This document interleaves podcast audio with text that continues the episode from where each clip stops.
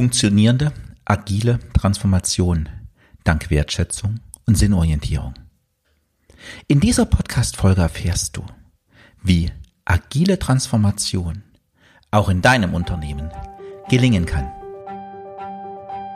Was treibt dich zur Arbeit an? Oder besser gefragt, warum stehst du jeden Morgen auf? Wofür steht das Unternehmen, in dem du arbeitest? Und was hat das mit deinen Werten zu tun? Welche Voraussetzungen brauchst du, um dich und andere zu führen?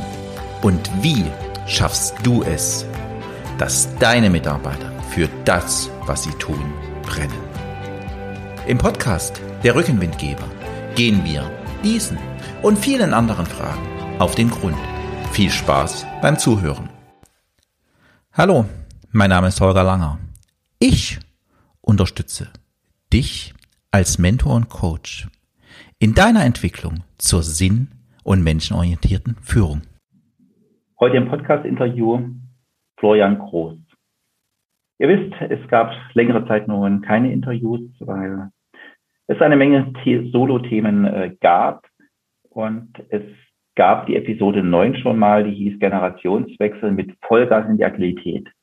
Und nach diesem Solo-Podcast habe ich eine Reihe von Anfragen. Äh, Holger, mache doch noch mal etwas richtig zum Thema Agilität. Und es gibt einen Hörer, der hat seitdem drei oder viermal nachgefragt und dem möchte ich nun heute endlich nachkommen, weil ich habe Florian vor zwei Wochen beim Workshop kennengelernt. Äh, Florian hat einen eigenen Podcast mit seiner Partnerin, ist seit 2007 als agiler Coach tätig, ähm, hat eine Homepage, die nennt sich contest-agil.de, begleitet eine Vielzahl von Unternehmen äh, durch die agile Transformation und ich freue mich, dass ich dieses Gespräch heute mit Florian führen darf.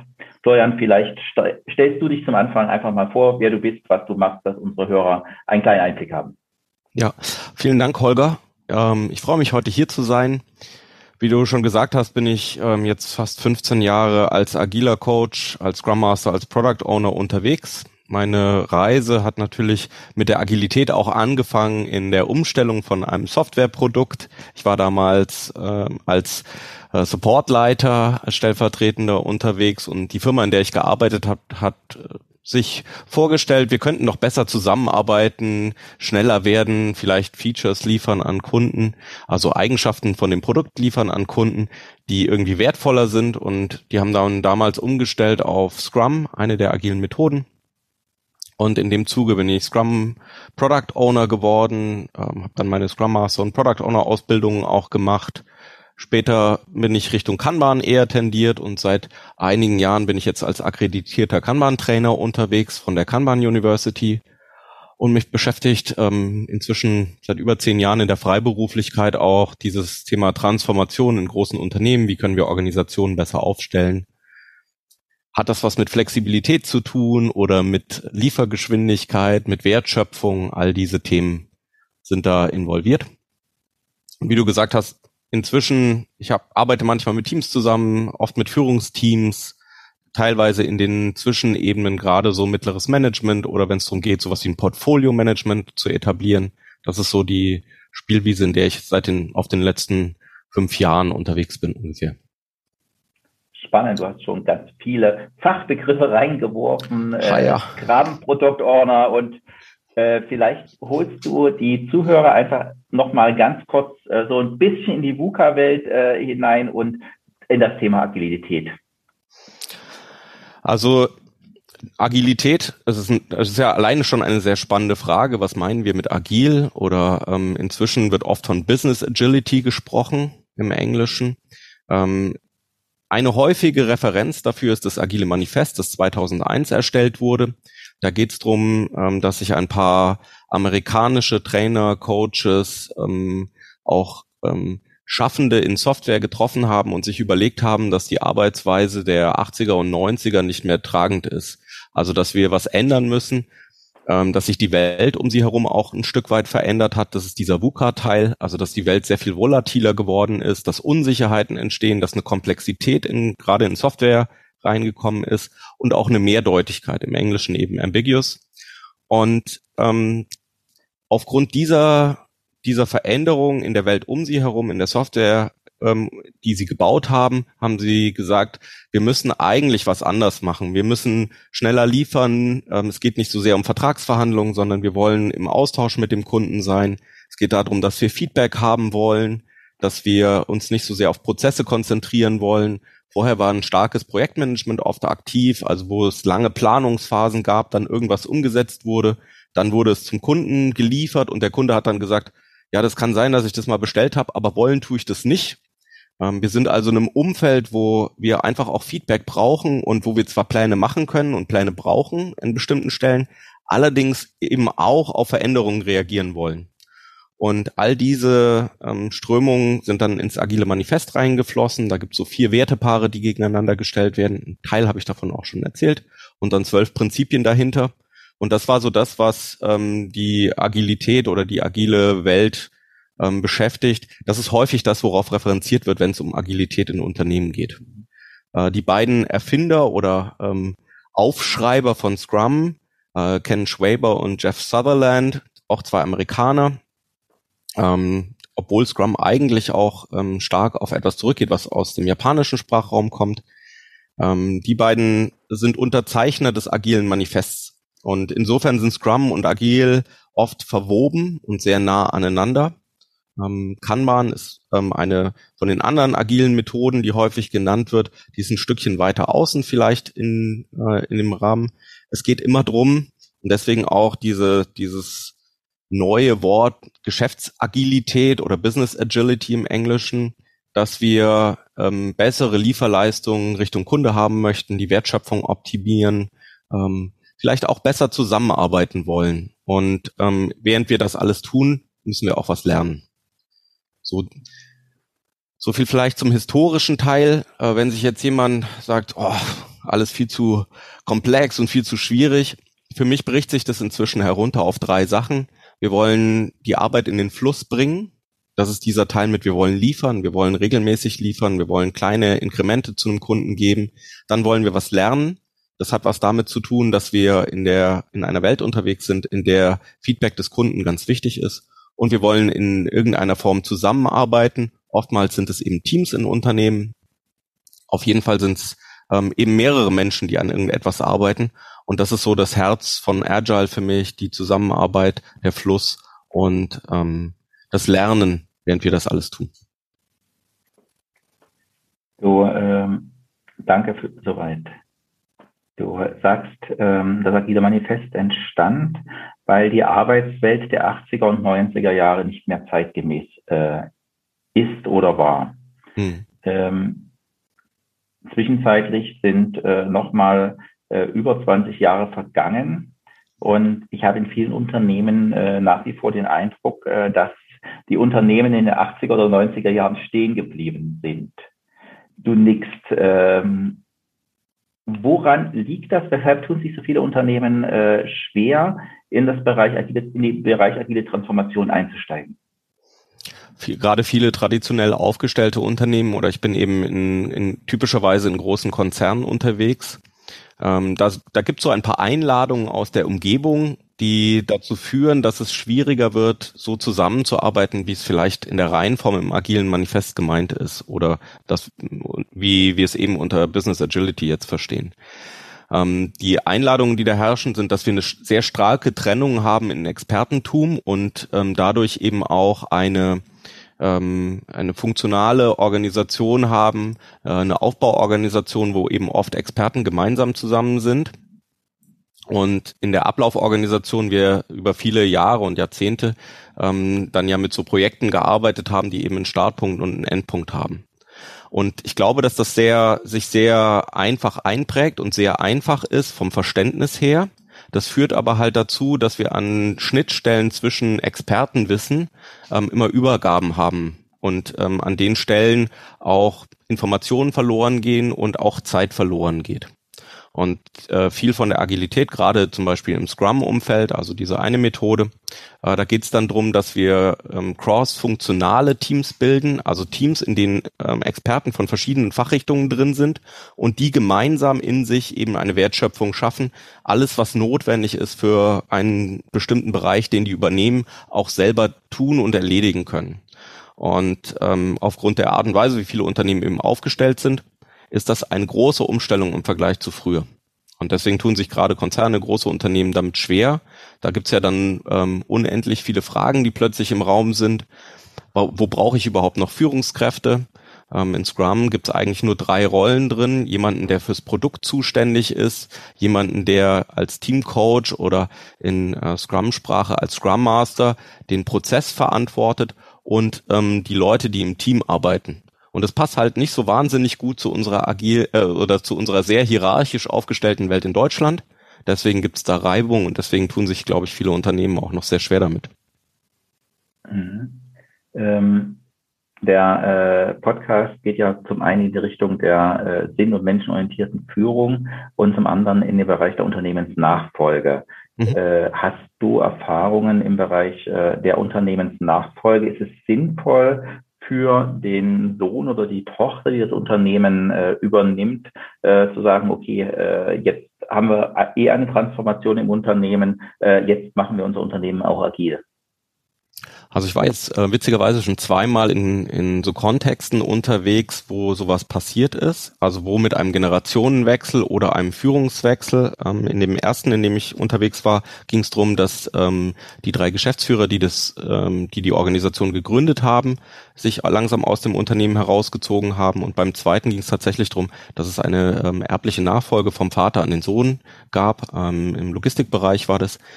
Ähm, dass die genau sowas genutzt haben. Also diese Zeit, oftmals ist es ja auch diese, wir wollen ja eine andere Art und Weise haben, zusammenzuarbeiten. Wir sind viel schneller unterwegs. Das steckt ja in diesem Volatilen auch mit drin. Früher gab es ja bestimmte ähm, Anforderungen an unsere Arbeit auch gar nicht. Es gab keine E-Mails, die irgendwie in Minuten oder in Sekunden hin und her gegangen sind. Es gab keine Chats, mit denen wir uns schnell austauschen können. Es gibt aber auch, es gab früher ja auch kein Amazon, was dafür gesorgt hat, dass wir, wenn ich äh, heute Abend was bestelle, das möglicherweise mit Same-Day-Lieferung heute sogar noch bekomme oder spätestens morgen auf dem Tisch habe. Und ähm, die jungen Geschäftsführer oder die ähm, jungen ähm, Inhaber von Unternehmen, die haben, glaube ich, einfach an der Stelle auch eine andere Erwartung, wie Arbeit funktioniert. Ähm, wenn ich jetzt so drüber nachdenke, bin ich der dritte Fall, den ich tatsächlich sehr konkret mitbekommen habe. Ich habe äh, meine Arbeit unter den Fittichen meines eigenen Vaters in ähm, einer GmbH begonnen, in der er Geschäftsführer ist länger, als es mich gab oder als es mich gibt bisher. Ähm, er ist also ein wahnsinnig erfahrener GmbH-Geschäftsführer, Gesellschafter-Geschäftsführer und in, unter seinen Fittichen habe ich Sachen begonnen. Und äh, da gibt's dann ja einfach solche Geschichten wie, ähm, die, dass die Buchführung noch auf Papier ähm, ganz normal entstand bei ihm oder dass das eben seine Art und Weise war zu arbeiten. Als ähm, ich mich dann ausgegründet habe in die eigene GmbH, haben wir solche Umstellungen natürlich gemacht. Und ich glaube, das ist das, wo, ähm, wo sich lohnt, auch bei einem Übergang von dem einen äh, zum anderen eben zu schauen, ähm, wenn wir sowieso diese Transformation haben und sowieso eine Veränderung haben, lohnt sich dann auch nicht, die internen Arbeitsprozesse anzupassen. Ähm, erlebt habe ich das jetzt schon, schon ein paar Mal. In den großen Konzernen findet es natürlich weniger statt, ja. Hm, hm, hm, hm. ähm, das ist ein ganz spannender Punkt, äh, den du ansprichst, äh, im Zusammenhang mit dem Generationswechsel. Äh, Du hast ja auch unterschiedliche Generationen in einem Unternehmen, äh, das sich entscheidet, in eine agile Transformation zu gehen. Welche Voraussetzungen muss der Mensch als solches mitbringen, um in einem agilen Team arbeiten zu können? Ja, sehr spannende Frage. Äh, manchmal, ähm, also es gibt eine alte Geschichte dazu, eine, eine alte Metapher, dass wir äh, nämlich den Wert ähm, Vertrauen auch brauchen zusätzlich in unseren, ähm, in den Teams drin und auch äh, so ein Stück weit Mut brauchen, um äh, neue Wege gehen zu können. Und ähm, ich glaube, Nee, ich habe eigentlich beides schon gesehen. Ich habe gerade überlegt, ähm, ich bin als externer Berater in, in einigen Unternehmen schon drin gewesen, wo ich dann mit Teams zusammengearbeitet habe, wo Kollegen drin sind, die kurz vor der Rente standen oder ähm, die deutlich älter waren als ich, ähm, also in den 60ern schon und ähm, wo dann wirklich ich beides erlebt habe. Also tatsächlich sehr aufgeschlossene Kollegen, die ähm, gesagt haben, sie wollen auch mal was Neues machen und sie wollen neu zusammenarbeiten. Und auch erlebt habe, dass es da zum Teil drum ging, naja, so wie wir bisher gearbeitet haben, ist schon gut genug und das passt für uns und wir wollen da gar nichts neu ausprobieren. Ähm, ich weiß also gar nicht, ähm, was da notwendig ist, um in einem Team tatsächlich ähm, voraus oder nein, anders. Es gibt keine Altersvoraussetzung. Ich glaube, es gibt keine Generationenvoraussetzungen. Das, was wir brauchen, sind aufgeschlossene Menschen, die etwas Neues ausprobieren wollen und die sich stetig weiterentwickeln wollen. Das ist das, was es innerhalb eines Teams braucht. Den Willen, etwas anders zu machen, als es bisher gelaufen ist. Das äh, hat man ja oftmals in Teams äh, mehrheitlich, dass äh, eine Reihe von Mitarbeitern äh, vorangehen wollen, aber dann gibt es auch in der Regel so zwei, drei, fünf, äh, die sagen, bleib mir, bleib mir mit dem neuen Scheiß weg. Wie gehst du denn mit solchen um? Ich finde die tatsächlich sehr wertschätzenswert und sehr wichtig innerhalb eines Teams. Ähm, die Herausforderung wäre ja, also ich komme als externe Berater irgendwo rein, ähm, wenn es diese Mitarbeiter nicht gäbe, dann wäre dieses Team ja wie so ein Fähnchen im Wind und würde einfach jedes Mal, wenn irgendjemand in dieses äh, Team einen Impuls reinbringt, würden die sich irgendwie verändern. Typischerweise würde ich dann da gar nicht auftauchen in dem Team. Das heißt, ähm, diese Bewahrer oder diese Sichersteller, dass wir nicht eine zu hohe Veränderungsgeschwindigkeit haben, dass wir bestehende gute Prozesse nicht einreißen, das ist für mich tatsächlich eine wichtige Fähigkeit auch in einem Team. Die Frage ist, ist das eine grenzenlose äh, Starre, die da entsteht? Oder geht es einfach darum, bestimmte Dinge zu bewahren und auch sicherzustellen, dass die Prozesse gut laufen? Ähm, ich gehe meistens mit Wertschätzung mit denen um, also tatsächlich diesen, diesen wichtigen Aspekt ähm, auch in den Vordergrund zu rücken und zu sagen, die, die verantworten ein Stück weit auch, dass wir keinen Blödsinn machen. Ähm, ein Beispiel aus der Praxis. Manchmal wird äh, so eine agile Transformation gestartet und dann sagt man, ach, alle Meetings, alles, was es bisher gab, wir reißen den Kalender einmal komplett um und starten jetzt neu und starten mit drei oder vier Standard-Meetings, die es zum Beispiel in Scrum gibt. Und das ist alles, was wir jetzt machen. Und dann ähm, komme ich in so ein Team rein, nachdem die irgendwie eine Weile so gearbeitet haben und stelle die Frage, warum habt ihr denn eigentlich so Schmerzen an dieser, an, an bestimmten Stellen oder warum redet ihr denn mit dem anderen Team nicht? Und dann sagen die mir, ja, da gab es früher ein Meeting, aber das machen wir jetzt nicht mehr. Das war früher total sinnvoll. Und das erste, was ich dann mit denen mache, ist dieses alte Meeting wieder aus dem, aus dem Archiv holen. Weil wenn da Sinn drin steckt, ähm, dann sollten wir das vielleicht einfach tun. Und dafür sind diese Mitarbeiter, die bewahren oder die vielleicht von außen erstmal auch ähm, schwierig wirken, oftmals sehr praktisch. Ähm, du brachtest jetzt das Wort Wertschätzung äh, im Zusammenhang mit den Mitarbeitern äh, ins Spiel. Du hast eingangs äh, betont, dass äh, die ein Mehrwert, äh, die agile Transformation zum einen für den Kunden äh, bringt, eine höhere Kundennähe und äh, fürs Unternehmen auch eine höhere Wertschöpfung. Was ist der Vorteil einer agilen Transformation für den einzelnen Mitarbeiter? Auch in manchen agilen Transformationen, die ich sehe, äh, gar nichts. Also, also, einfach nur viel Chaos. Und ich glaube, das ist das, weshalb es auch ähm, in, der, in, in manchen Unternehmen sehr in der Kritik steht.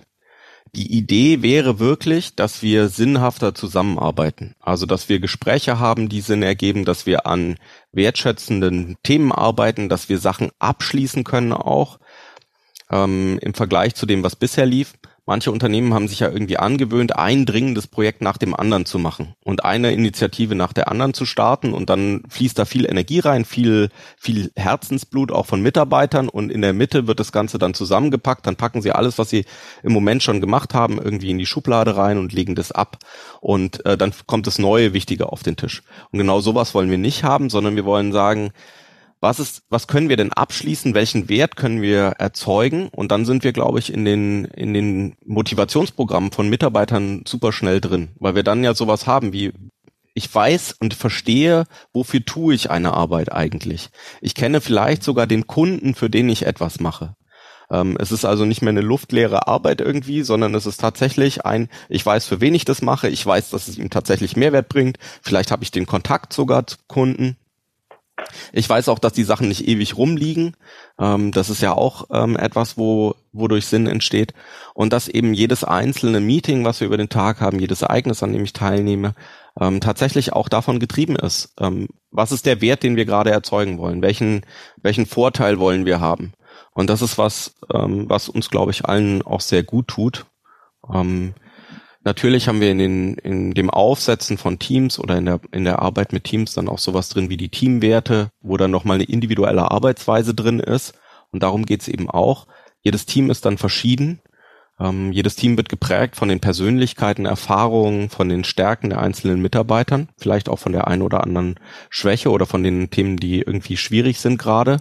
Und ähm, da dann zu sorgen, dass wir trotzdem sinnhaft was liefern, das ist was, was ich ganz schön finde und was für mich dann auch dafür sorgt, dass das Ganze Spaß entwickelt und dass wir dann irgendwie auch mal Erfolge feiern können. Das ist ja auch sowas, was manchmal zu kurz kam äh, an der einen oder anderen Stelle. In äh, die, diese ganze Thema äh, Scrum, agile Transformation, mhm. äh, kommt ja ursprünglich zum großen Teil aus dem IT-Bereich, aus der Historie heraus. Ja. Ähm, dort hat man es ja gehabt, dass die äh, Teams aufgrund äh, der Aufgaben äh, sehr, sehr schnell äh, gewechselt äh, sind und äh, Teams oftmals nur projektbezogen äh, zusammenkamen. Wenn du jetzt in größeren Unternehmen äh, bist und äh, du sprachst gerade über äh, das Thema, dass das Team sich miteinander einschwingen muss, äh, dass alle Teile des Teams äh, wichtig sind in der Zusammenarbeit. In äh, klassischen Industrieunternehmen in, oder in klassischen Gewerbeunternehmen wechseln dort auch so schnell die Teams projektbezogen oder ist es dann schon, äh, dass das Team dauerhaft zusammenarbeitet und halt nur in Anführungszeichen äh, mit einer neuen Arbeitsweise. Also ein, ein häufiges Ziel von, von agiler Transformation ist es, dass die Mitarbeiter länger gemeinsam zusammenarbeiten, weil so wie du sagst, ein Team darf sich irgendwie finden und darf zusammenkommen. In der IT ist das genauso das Ziel ähm, wie in, in anderen Bereichen.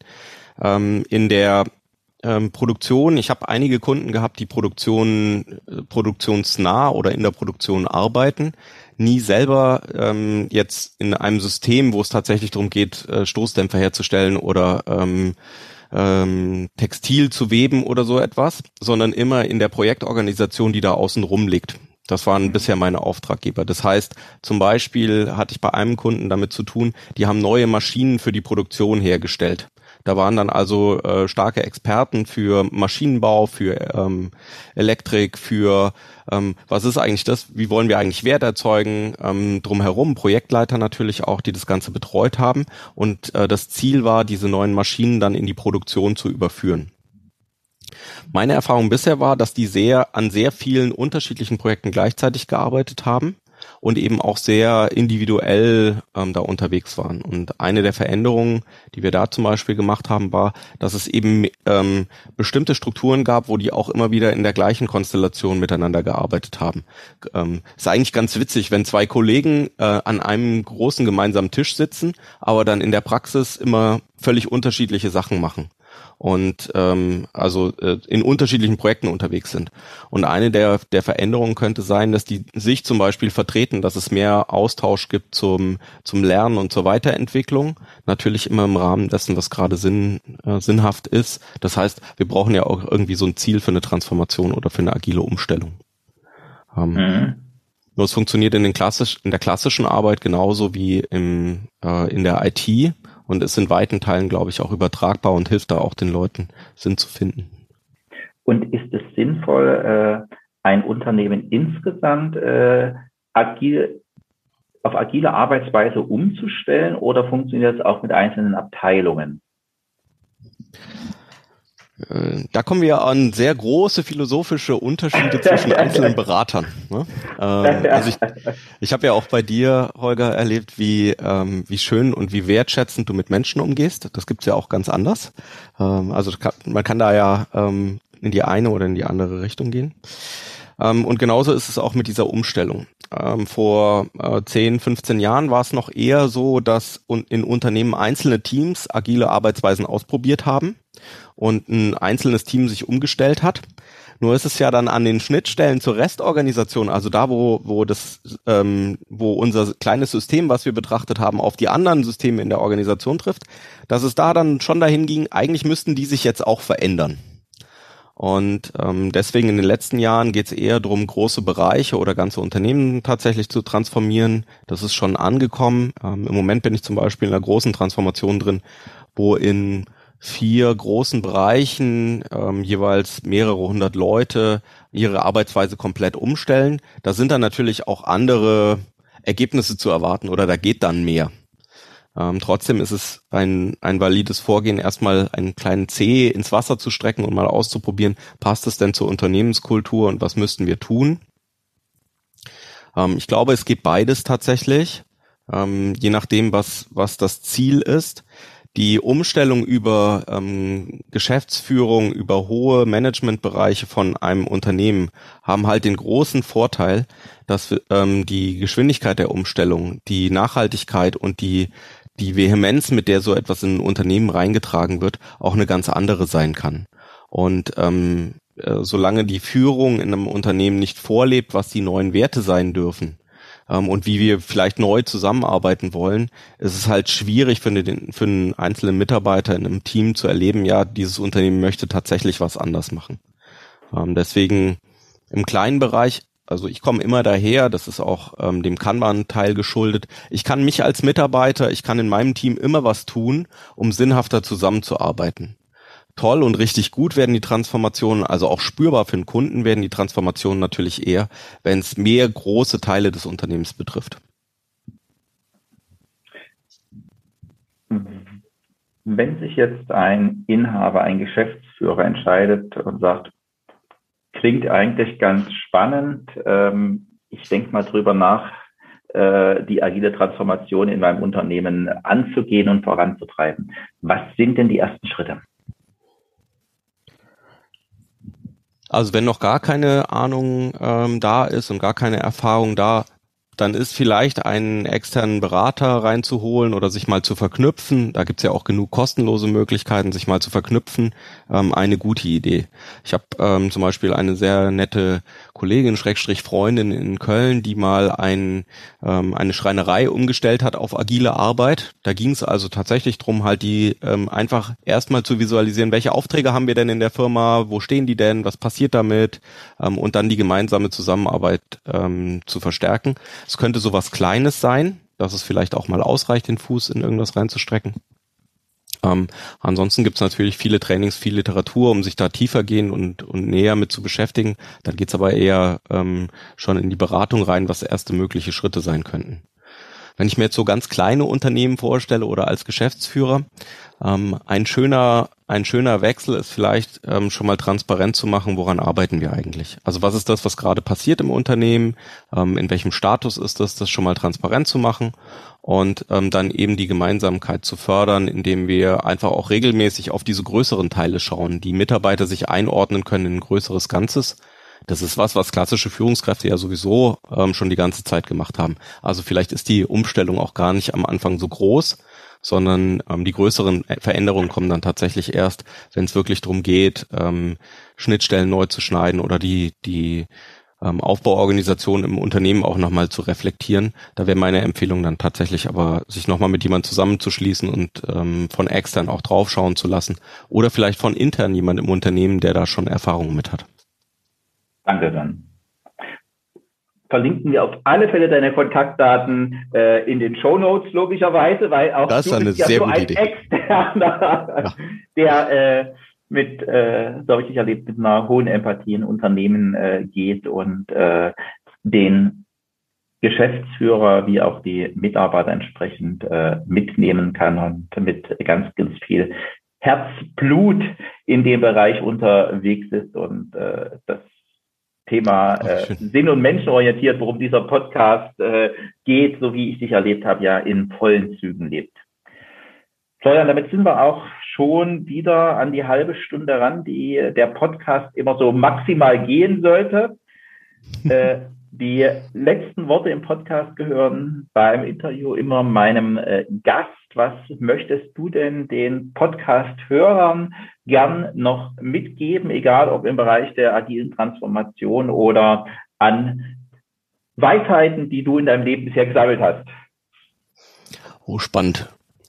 Hm, also vielleicht auf die, auf die agile Transformation drauf. Ähm, für mich ist es tatsächlich dieses Prinzip der kleinen Schritte. Also wenn wir in einer Organisation starten, uns vorzunehmen, wie soll das denn in drei oder vier Jahren, wie soll denn die Zusammenarbeit aussehen? Vielleicht möchtest du einfach mal in deinem Geiste diese Schritte gehen und sagen, wenn du am Montagmorgen 2027 in dein Unternehmen kommst, was ist denn das, was du da erlebst? Was kannst du hören? Wie ist die Interaktion der Kollegen? Möglichst konkret. Was ist das, was ähm, ihr ausliefert? Wie soll das aussehen? Wie fühlt sich das an? Wie hört sich das an? Und wenn dieses Zielbild mal im Raum ist, dann zu sagen, was können wir denn heute tun, das ein kleines bisschen auf dieses Zielbild einzahlt. Das wäre für mich ein sehr, sehr schöner Ansatz, um vielleicht auch einen konkreten Tipp aus diesem Podcast schon mit rauszunehmen und zu starten auf einen Weg, ob der dann Agilität heißt oder irgendwas anderes, äh, Sinn- und menschenorientierte Zusammenarbeit, passen da für mich genauso gut drüber wie Agilität oder irgendein anderes Wort. Herzlichen Dank, Florian. Sehr gerne. Das Danke dir.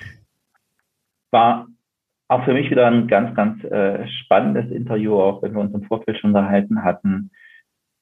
Du hast eine Menge den Hörern mitgeben können. Dafür ganz, ganz herzlichen Dank und dir weiterhin alles Gute.